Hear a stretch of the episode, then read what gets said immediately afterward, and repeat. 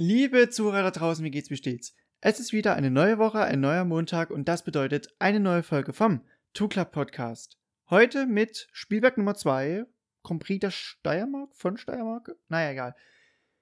Es war ein absoluter Banger, ein absolutes Wahnsinns, boah, mir fehlen die Adjektive. Es war ein schönes, schönes Rennwochenende, beziehungsweise es waren zwei sehr, sehr, sehr tolle Rennen. Wir hatten ja wieder ein zweigeteiltes Rennen und Oh, ja, das, das Intro reicht gar nicht, um äh, zusammenzufassen, was da alles passiert ist. Deshalb überspringen wir das, glaube ich, heute mal. Äh, Intro klopft schon an, deshalb ab geht die Post.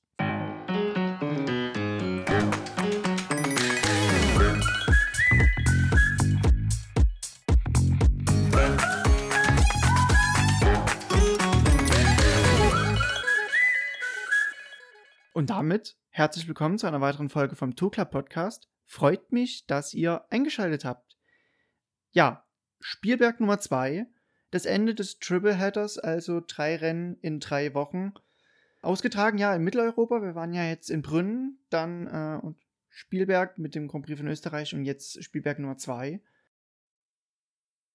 Alles Rennen durch die Bank weg, die wir in keinster Art und Weise so erwartet hätten. Gut, das ist bei der Saison, aber da wir sind immer überrascht, aber ich glaube, uns überrascht, kann uns eigentlich gar nichts mehr überraschen. Das ist eine, klingt nach einer komischen Logik, aber ich glaube, das bringt es gut auf den Punkt, was wir in diesem Jahr allein schon in der MotoGP erleben durften. Es war ein ganz besonderes Rennwochenende für die MotoGP selbst, weil es war der 900. Grand Prix, der ausgetragen wurde. Ich bin mal kurz in der Historie durchgegangen und einfach mal zwei Schnapszahlen. Der erste Grand Prix damals 49 äh, im Juni auf der Isle of Man, die ja jetzt immer noch, ja, die Heimstätte, die, die Pilgerstätte des äh, Road Racings ist mit der TT. Damals dort das erste Rennen mit 500 Kubikmaschinen. Damals hat gewonnen äh, Harold Daniel auf einer Werks Norton, also auch britisches Material damals siegreich. Der 100. Grand Prix, das war auch äh, interessant, der wurde ausgetragen in Ostdeutschland, damals auf dem Sachsenring. Damals noch bedeutend länger. Es war eine sehr, sehr turbulente Woche. Ich glaube, das bringt es ziemlich auf den Punkt. Es gab noch viel aufzuarbeiten von letzter Woche, besonders wegen diesem Horrorsturz, der sich da ereignet hatte. Da möchte ich gleich mal, nachdem ich kurz das Qualifying betrachtet habe, nochmal drauf eingehen. Denn einer der Störenfriede, sage ich jetzt einfach mal, der kam ja dann im Zeittraining auch mit vor. Es war eine, eine Pole für Pole. Ha? Nein, Pole Espargaro für KTM, für beide, sowohl den Fahrer als auch das Werk, das Team. Die erste Pole Position, gleich noch dann auf dem Red Bull Ring, das war so Doppel-Dreifach-Zufall. Dann gefolgt von ganz, ganz knapp Mr. Takagi, also Takagi Nakagami und John. Und die zweite Reihe machten komplett Jack Miller, Maverick Viales und Alex Rins. Ursprünglich Juan Zarco, und auf den möchte ich eigentlich jetzt hinaus, auf Platz 3. Leider, beziehungsweise, was heißt leider, das war jetzt das falsche Wort, aber er bekam ja noch eine Strafe aufgebrummt als Resultat von der Kollision, die sich eben letzte Woche ereignet hatte. Deshalb so turbulent. Am Donnerstag waren Fahrer vorgeladen, unter anderem Morbidelli und Sago, die ja letztendlich gestürzt waren. Und dort hat man aus den verschiedensten Kameraperspektiven, die ja, das muss man ja bei der MotoGP mal wirklich loben, also das, wie das Coverage sich ja auch über die Jahre hinweg äh, entwickelt hat und natürlich auch die Sicherheitskameras, beziehungsweise was heißt die Kameras, die Kameras, die an der Rennstrecke angebracht wurden. Das ermöglicht natürlich auch solche Situationen oder allgemein wenn man mal was untersuchen muss, das ziemlich genau und recht objektiv auch zu, zu analysieren. Also wie kann man sich das vorstellen? Auf, auf jeder Rennstrecke äh, ist eigentlich immer ein, ein großer Raum mit äh, einem Haufen Monitoren, dann so äh, vier, fünf Reihen. Dort sind dann zum Beispiel die Renndirektoren platziert, äh, Stewards, also sowas wie eine Art Sicherheitsbeauftragter quasi, der dann bei, bei solchen Fragen dann auch in eine, in Rolle spielt und da auch seine Analyse mit abgibt. Das macht so ein Steward halt. Ähm, unter anderem ist da Loris Capirossi da eine, eine wichtige Ansprechperson, der auch dann zum Beispiel mal wenn ein Ölfleck auf der Strecke ist, mit dem Kfz mal rausfahrt und äh, sich anschaut, dass auch die Arbeit ordentlich erledigt wird und dann in Check mit einem per Walkie-Talkie mit der, mit der Renndirektion dann halt zurückhält, dass man da äh, sich koordinieren kann. Also das mal kurz nebenbei, wie, wie äh, ist sowas auf der Rennstrecke koordiniert. Äh, das ist jetzt nicht so, dass die MotoGP da immer so ein großes äh, Remtam betreibt und was aufbaut, sondern die meisten Rennstrecken haben sowas halt schon, ja, Digitalisierung halt und so. Und da kam halt dann als Urteil heraus, dass äh, Zarko mit einer Strafe behaftet wird, Start aus der Boxenkasse für das Rennen dann. Sein äh, Start selber, der stand noch ein bisschen in Stern. Er hatte sich nämlich noch eine Verletzung an der Hand zugezogen und musste dafür operiert werden. Das war also auch für ihn recht turbulent. Die Operation gut verlaufen. Er konnte jetzt auch am Wochenende mit teilnehmen am Rennen. Ja, turbulent auch für die Rennstrecken, äh, Rennstreckenbetreiber unter anderem da rund um Andreas Mecklau, ehemaliger sehr, sehr bekannter äh, Motorradfahrer aus Österreich, der jetzt halt ähm, im Red Bull Ring äh, da mit zugange ist. Weil man musste natürlich auch die Strecke wieder entschärfen. Was heißt wieder? Ähm, die, so eine Strecke, die wird eben von so einem Steward halt auch, von der FIM halt homologiert. Das heißt, man macht halt einen Test, äh, man fährt mal um die Strecke rum, man tut sich die kritischen Stellen anschauen und versucht dort halt dann einen gewissen Standard zu erreichen, zwecks Auslaufzonen, wie lang sind die, wie breit sind die, wann kommt Kies, wo sind genügend Streckenposten äh, auf der Strecke platziert, kann man dort auch solche LED-Lichter irgendwo platzieren, dass man da nicht nur die Flagge hat, sondern auch LED. Kameras, sowas halt. So, und die, die Strecke, die war ja vorher schon homologiert worden. Dass jetzt sowas wie letzte Woche passieren konnte, das konnte man ja auch sich maximal in kühnsten Träumen vorstellen. Dass vielleicht mal im Regen ein Motorrad zum Beispiel übers Vorderrad stürzt und das schießt dann in die Menge rein. Oder wie bei McVinialis, der jetzt am Wochenende jetzt hier im Rennen auch Probleme hat, auf die ich gleich zu sprechen komme, da hätte es ja auch schief gehen können. Ja, da musste man jetzt natürlich in der Woche noch ordentliche, äh, den Bob, den Bob, also hier Bob der Baumeister mal rausholen, so und die Strecke mal wieder auf Vordermann bringen, beziehungsweise einfach einen noch höheren Sicherheitsstandard herstellen. Und das hat man dann damit gemacht, dass man in der Kurve 3 oben am Berg mit an der höchsten Stelle der Strecke die, die Mauern, die Streckenbegrenzungen um 12 Meter nochmal verlängert hat. Hat man so eine Betonmauer mit äh, Zäunen, dass das Motorrad quasi nicht nochmal drüber fliegen kann über die Mauer. Und Airfences halt, dass dann halt dort das alles nochmal ein bisschen entschärft wird. Deshalb turbulent, turbulente Woche. Und ich schaue gerade Podcast, wow, sind schon fast bei 10 Minuten. Ähm, huh. Anyway, fahren wir doch mal kurz weiter. Ähm, Zarko, ursprünglich auf Platz 3, das fand ich. Es ist irgendwie schon wie mit der, mit der, mit der Saison allgemein so. Sie ist überraschend, aber auch irgendwie nicht, weil man ja jetzt schon fast alles Mögliche schon gesehen hat und trotzdem kommt irgendwie nochmal was Neues dazu. Und Zarko war wieder halt so ein Fall. Er hätte halt gedacht, dass er das halt dreimal hintereinander auch wiederholen kann, einen Front Row Start zu erreichen. Zumal er fährt ja ein Vorjahresbike. Das fährt Mr. Takaki ja auch, aber ich finde das bei Zarko nochmal so bemerkenswert, weil das Motorrad, die Ducati, die ist so so eine Yamakati. Also die trägt so die letzte Handschrift noch so zum Teil von Jorge Lorenzo weil er hat ja im Jahr 2018 seine letzte Saison für Ducati bestritten, hat in dem Jahr also noch Input gegeben für die Entwicklung. Natürlich hat man ihn da auch sukzessive, weil er dann den Wechsel zu Honda bestritten hatte, von der Entwicklung ausgeschlossen, um natürlich keine internen Details weiter zu verraten. Ich meine, Ducati hat ja jetzt auch Ride Height Adjuster und die, die, die ähm, Vorrichtung hier, wie heißt sie? Starting Device, so jetzt hier, Starting Device haben sie ja auch schon mit hervorgebracht. Das sind ja alles so technische Spielereien, die ja Lorenzo jetzt hätte nicht mit nach Honda zu Honda mitnehmen hätte mitnehmen sollen. So. Aber der Punkt ist ja der, Lorenzos Fahrstil war halt so butterweich, ähnlich dem von Zarco. Und Lorenzo hat es geschafft, aus der Ducati ja ein, hm, wie kann man es ausdrücken, dass mehr Fahrer auch diese Maschine bedienen können, kann, trotz der Fahr äh, Fahrstilunterschiede. Ähnlich wie bei KTM. KTM zum Beispiel, die haben es sehr gut hinbekommen. Vier verschiedene Fahrer, vier verschiedene Fahrstile, alle kommen sie mit klar. Sehen wir gleich noch im Rennen. Und bei Ducati ist so, Lorenzo war derjenige, der mit seiner Entwicklung, mit seinem Input, seiner Erfahrung natürlich, das Bike halt fahrbarer machen konnte. Und so, ich denke, deshalb ist es auch ein Grund, warum Zago so stark ist, weil die Fahrstile sind sehr identisch und das Motorrad ist noch so zum Teil Lorenzo-Style-mäßig. Bleibt abzuwarten, Zago hat ja jetzt verlängert bei Ducati bis 21, ob er auch mit den zukünftigen Bikes damit klarkommt, aber Vielleicht auch nochmal die Frage zu erklären, wie kann halt ein Vorjahresbike trotzdem vorne sein? Was ist ja auch Mr. Takagi, der vorne mit dabei ist mit einem Vorjahresbike. Es ist nun mal so, dass ein Vorjahresbike in der Entwicklung abgeschlossen ist. Äh, da wird nicht mehr dran viel rumgerüttelt, man bringt nicht mehr viele Updates dafür, beziehungsweise keine mehr. Bei den aktuellen Bikes, die 2020er, die die Werksteams haben, die sind eben noch nicht fertig.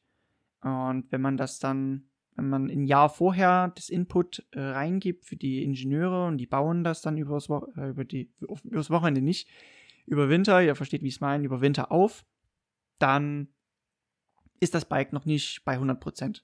Da ist noch Potenzial drin, das muss erforscht werden durch die Daten, durch den Input der Fahrer und dann über das Jahr hinweg, so ist der Optimalfall, kriegt man dann ein gutes Bike raus.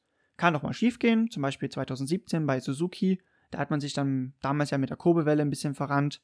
Dadurch war das Bike praktisch unfahrbar, obwohl das, die Fahrbarkeit ja so eine Stärke von Suzuki ist. Also es muss nicht immer gut gehen, aber ist normal die Regel. Weil es fließen schon ein paar 3,50 Euro, sage ich mal. Die Ingenieure, die haben alle was auf dem Kasten. Sollte eigentlich schon möglich sein. Warum ist jetzt ein Vorjahresbike mal vor einem Jack Miller zum Beispiel, der ja auch schon eine 2020er Maschine fährt, so, so ein Hintergrund.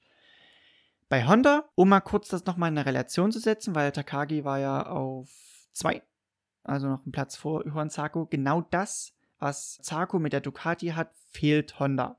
Oder auch, beziehungsweise was zum Beispiel KTM hat, das fehlt auch Honda. Die haben halt vier Fahrer und einer kann es bedienen. Und ich rede jetzt mal vom Regelfall, Marc Marquez wäre da.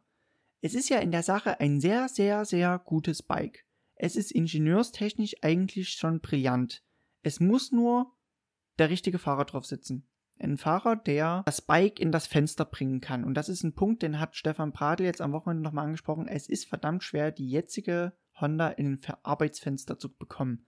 Das ist, und ich habe ja mal eine Podcast-Folge gemacht, da habe ich mir die Fahrer vor sieben Jahren angeschaut, also im Jahr 2013. Im Jahr 2013, also als Marquez zu Honda dazu stieß. Da hatten wir also ein Bike, da hat Stoner noch dran rumgefuchtelt, auch Petrosa.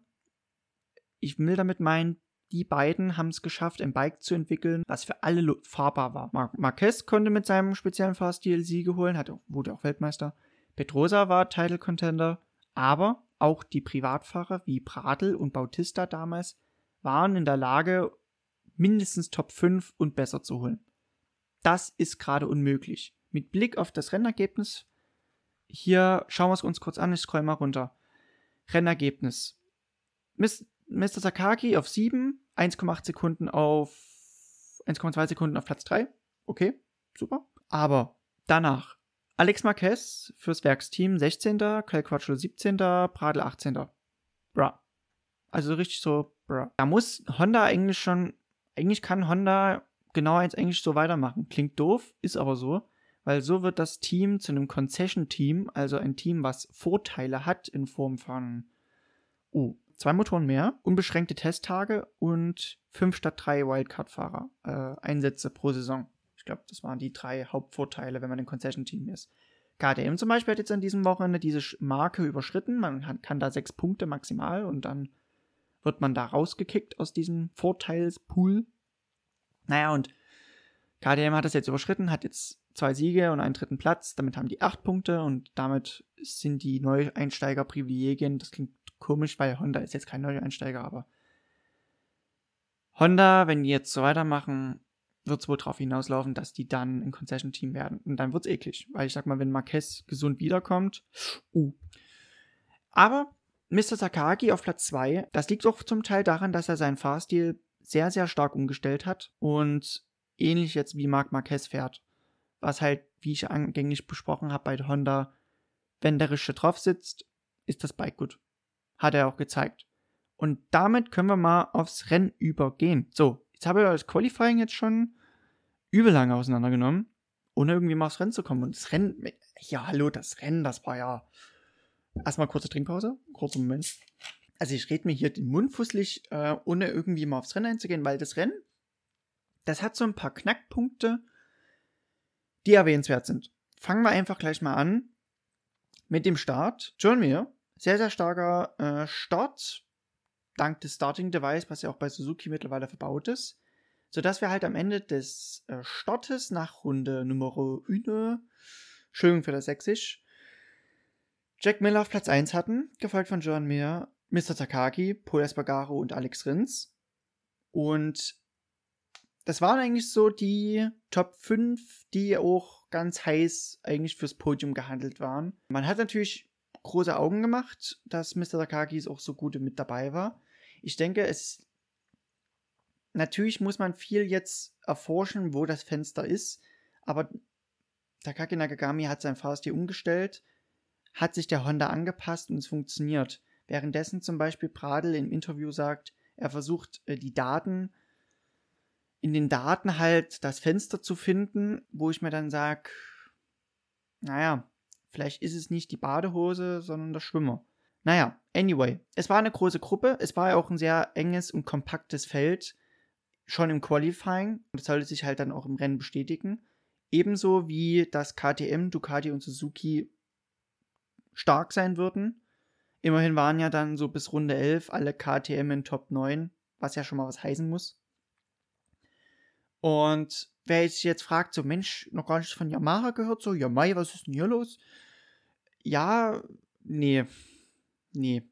Also, zwischenzeitlich, kurz vorm Rennabbruch, war man dann so auf 10, 11, 12 und 16. Also, man war ja eher damit beschäftigt, noch in den Punkten zu bleiben, als um gute Punkte zu kämpfen. Ich meine, klar, Topspeed-Defizit weiterhin ganz klar. Das hat sich jetzt in einer Woche wohl schlecht ändern können.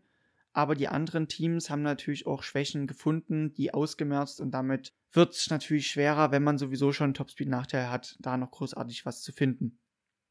Es ist nun mal keine Yamaha-Strecke, aber es zeigt auch, dass nicht das rein Motorenkonzept das einzige Problem ist, was sie haben, weil Suzuki hat es auch und ich sag mal, Joan Mir hat es dann geschafft, Jack Miller auch zu überholen und sich von ihm zu lösen und seinen Stiefel eben so zu fahren mit gutem Tor äh, Kurvenspeed, was ja auch begünstigt durch das gute Chassis ist.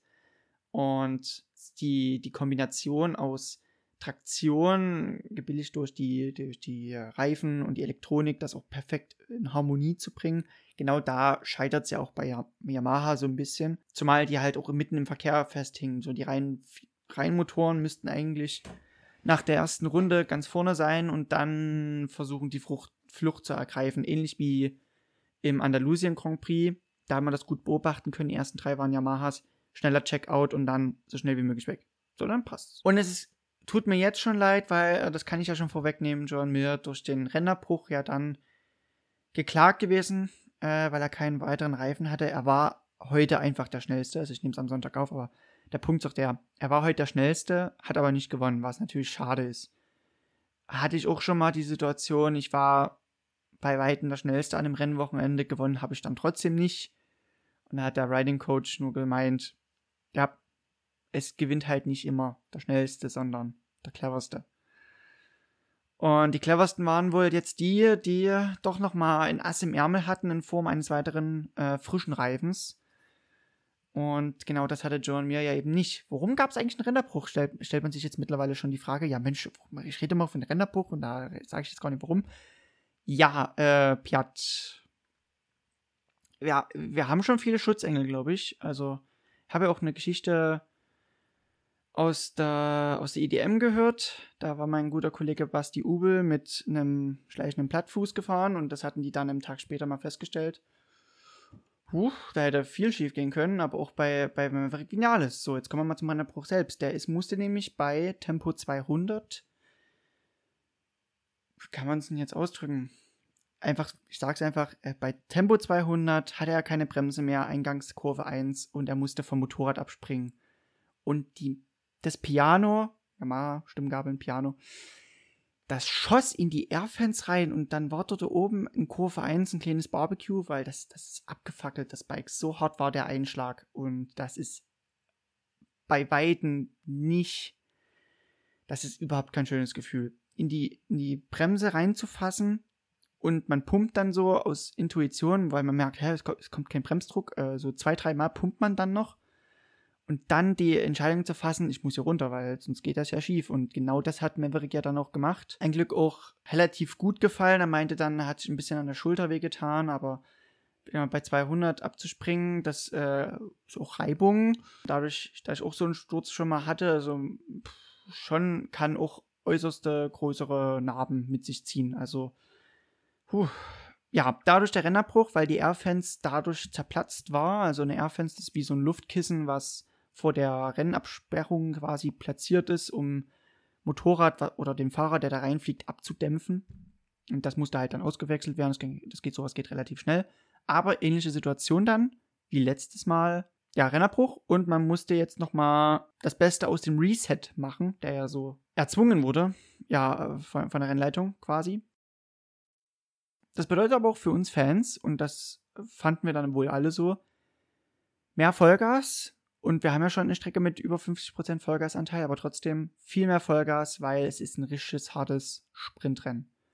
Tank wird voll gemacht, man kann mehr Leistung abrufen, was natürlich dann auch gefährlicher wird, weil Ducati natürlich dann seinen Leistungsüberschussvorteil äh, äh, bestens ausspielen kann. Und damit waren die Karten neu gemischt. Für manche ging es nach vorn, für manche ging es zurück. Schauen wir einfach mal kurz nach der ersten Runde. Jack Miller wieder vorn vor John Mir und Paul Espargaro. Aber dann Brad Attack, Brad Binder und Miguel Oliveira. Das waren so die ersten fünf. Das waren so, die KDMs war, gingen ein bisschen nach vorn. Nach hinten ging es dann aber leider für Mr. Sakaki und Alex Rins.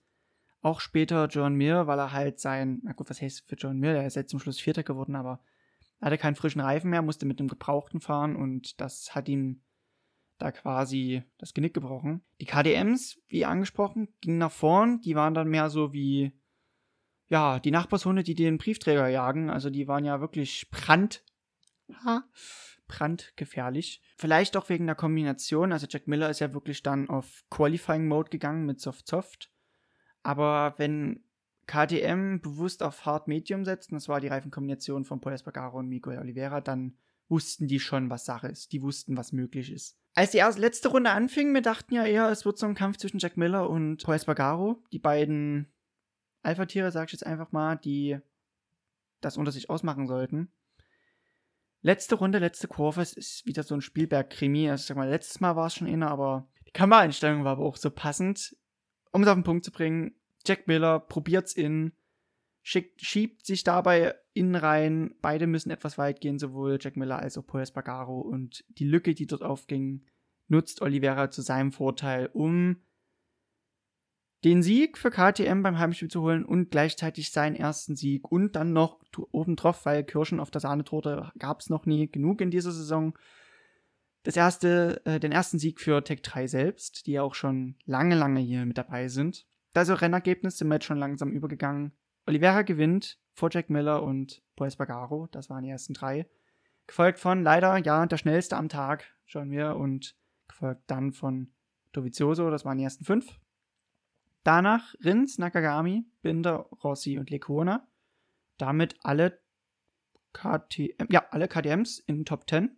Dann außerhalb der Top 10 Danilo Petrucci, der sich ja wirklich jetzt freut, bald KTM fahren zu dürfen. Scheint ja gerade gut zu laufen. Aleix Espargaro auf der 12 für Aprilia. Viele po Positionen gut gemacht. Ich glaube 8. Ich glaube, er war von 20 gestartet. Dann Fabio Quattararo, der momentan Tabellenführende, aber nur noch ganz, ganz, ganz, ganz knapp. Und John Sarko, der, sag ich mal, seine zweite Chance nochmal mit diesem Rennerbruch bekam. Und Franco Morbidelli, also die Petronas Dudes, die Petronas Fahrer auf 13 und 15. Außerhalb der Punkte, ich habe schon angesprochen, Marquez und Crutchlow Pradel 16, 17, 18. Und zum Schluss so die Testfahrer Armada noch weiter mit Smith und Piro und letzter wurde Rabatt. Eigentlich alle im Ziel, außer Vinales verständlicherweise. Kommen wir mal zu unseren Sektionen, Zwitscherecke.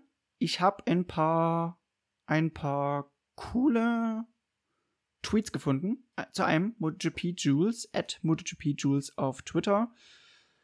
A depressingly predictable coterie of dullards tweeting how happy they are that Marc Marquez isn't riding for, for a bit future. Some advice. If you can't enjoy one of the best riders ever to sit on a motorcycle, maybe you're watching the wrong sport. Also ein langer, recht langer Tweet, also auf Deutsch ein deprimierend vorhersehbare Gruppe von Dummköpfen, die twittern, wie glücklich sie sind, dass Marc Marquez auf absehbare Zeit nicht fährt. Einige Ratschläge. Wenn Sie keinen der besten Fahrer genießen können, der jemals auf einem Motorrad gesessen hat, dann sehen Sie vielleicht den falschen Sport an. Ähm, weil ich finde, die Saison, die hat viele Überraschungen bereit, aber sie wäre natürlich eine ganz andere, wäre Marc Marquez nicht am ersten Meeting gestürzt. Ich finde es so momentan sehr, sehr toll, weil du hast wirklich jetzt, jetzt kannst du es wirklich gar nicht mehr vorhersagen. Es war vielleicht letztes Jahr ein bisschen einfacher, weil du irgendwie Marc Marquez oder nicht Marc Marquez, aber irgendwie Dovi oder keine Ahnung. Ähm, es ist eine super enge Meisterschaft. Ich habe ja gerade erwähnt, die, der, der Vorsprung von Quattararo ist ja eingeschrumpft und jetzt ist, sind alles so in so von 20 Punkten, also sehr, sehr eng, weil man sich ja auch gegenseitig so ein bisschen die Punkte wegnimmt und es ist eigentlich der, der gut durchkommt, konstant fährt und nicht sich großartig verletzt. Der, der dann zum Schluss wohl der lachende Dritte ist. Oder vielleicht das Coronavirus, weil die Infektionszahlen gegenwärtig steigen und das macht es natürlich auch für den Zirkus hier, der wandert ja quasi durch Europa, auch schwieriger, wenn äh, man die Staaten weiter zu Risikogebieten erklärt. Nein, der Punkt ist doch der, wir haben gerade eine super Meisterschaft, super eng und so einfach zu sagen, wer es wird zum Schluss, ist, ist es gerade wirklich nicht. Aber jetzt sich darüber zu freuen, dass er fehlt, ist natürlich andererseits nicht toll. Sich darüber, äh, ja, so, so, so Schadenfreude zu haben, das finde ich leider dann auch unangebracht, weil in der Zeit aufzuwachsen, sowohl Rossi zu erleben, als auch dann noch Marc Marquez, das so, als würdest du Michael Jordan erleben. Und ja, eigentlich schon. Ist so ein bisschen, also ich bin jetzt nicht so bewandert im Basketball, aber du hast Michael Jordan und gleich darauf kommt nochmal Kobe. So. Und nach Kobe kam jetzt auch noch äh, LeBron und das ist ja talentemäßig geht es ja da richtig ab. Aber das ist ja, was, der, was mein Punkt ist, ist halt zwei Riesentalente mit Rossi und Marc Marquez und sich da dann nicht auch ein bisschen mit für ihn zu freuen, ist dann natürlich doof at F underscore Morbidelli underscore 21, unfortunate for him, deserved his debut win.